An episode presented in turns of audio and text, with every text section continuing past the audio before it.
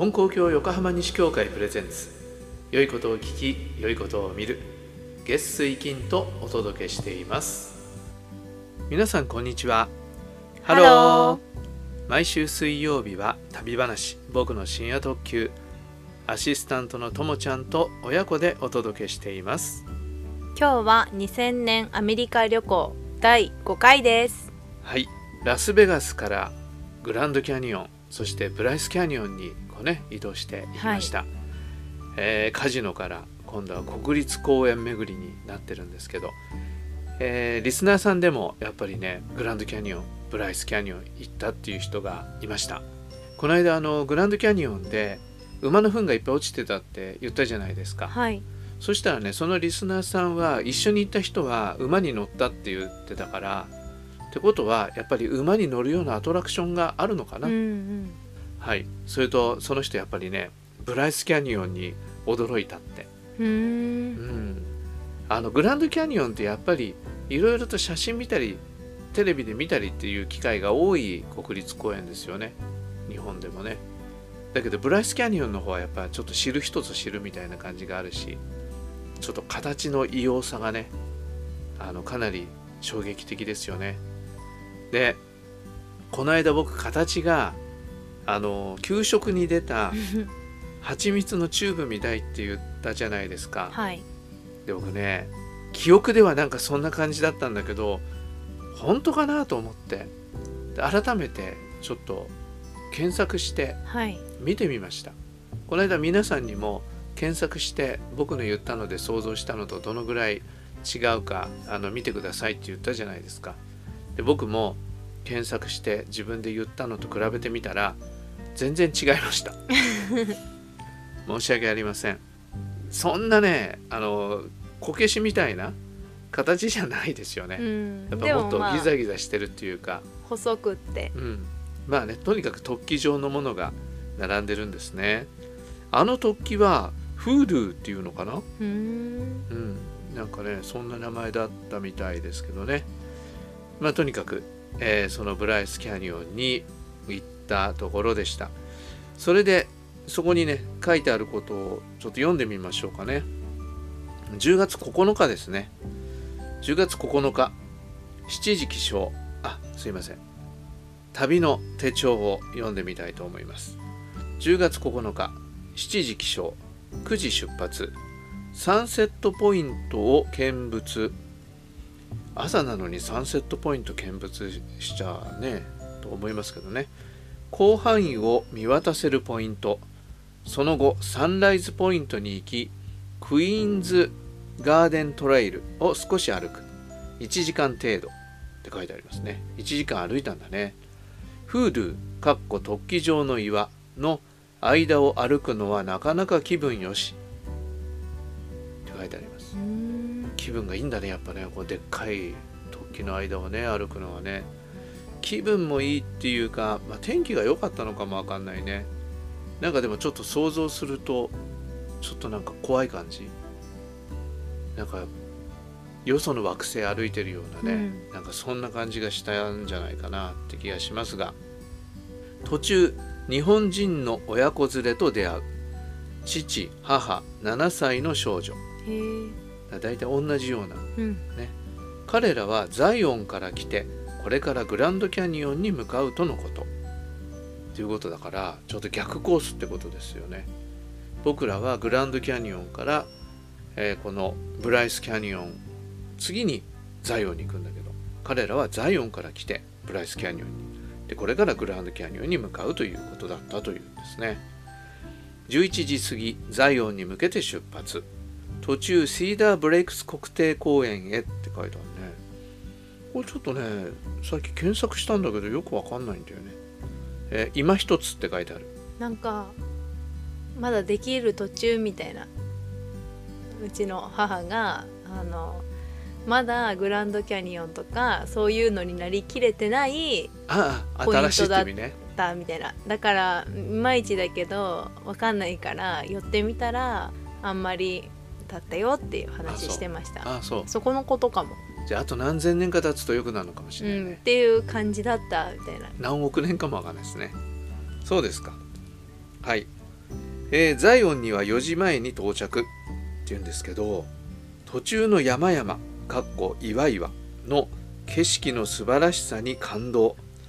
まずビジターセンターでマップをゲットって書いてありますね。もうなんかルー大芝みたいにねあの日本語と英語が混ざってる。ザイオンロッジでチェックインし部屋には入らずそのままシャトーバースに乗り数地点を回るって書いてあります。うん。とにかく眺めが素晴らしい。グランドキャニオンやブライスキャニオンのようにシーニックポイントに行かないと良い景色が見られないのとは違いどこから見ても色形が違う岸壁に囲まれその男性的な大自然を楽しむことができる。なんかすごいね。なんかあれみたいだね。ガイドブックみたいだね、うん、ガイドブックみたい。なるほどと思って僕これ読んでね。なるほどと思いました。そうだよね。ブライスキャニオンとかあのグランドキャニオンっていうのはこうその見る場所まで行って眺めのいいポイントに行って眺める。だけどザイオンはそうじゃなくてその中を通るっていうことなんですね。で感覚的にはヨセミテに近いって書いてありますね。うん。途中絶壁を登る人が豆粒より小さく見える。ああそのバスの中からね。これさっきビデオでちょっと復習しましたよね。はい。ねそうこれまさにこれを見ましたよね。途中絶壁を登る人が豆粒より小さく見える。登りきるのは2日かかるそうだかっこバスドライバーって書いてありますね。運転手さんがこうガイドしながら通るんだけどあのあの絶壁を登るのには2日かかるんですよっていう話をしてたんだよね。2日かかるってどうやって寝るんだろうと思って。ちょっとねいやすごいなと思ってみました。ところがこれがですね双眼鏡で見たところどうも救出されているらしいって書いてありますだから豆粒を登ってる人かと思ったらなんか救出作業中だったっていうことでしたね。ロッジの部屋に来てみてその施設の雰囲気の良さにも関心。3つ目がどうも一番良いようだ。3つ目っていうのはグランドキャニオンブライスキャニオンザイオンっていうんでね、人に尋ねられたらザイオンを進めようって書いてありますね。この日の日記はこれで終わってますね。すごい気に入ったんだねね。で、えー今日はちょっとブライスキャニオンで記憶だけで言ったらさっき言ったように間違ったことを喋ったんでそのね岩の形。はい。今回はねちょっと復習してから、うん。ね、ビデオで復習してからこれに臨んでるんですよね。はい、この日のことでちょっとともちゃんビデオを見て思い出したとか改めて見てちょどう思ったかっていうようなことがありますか？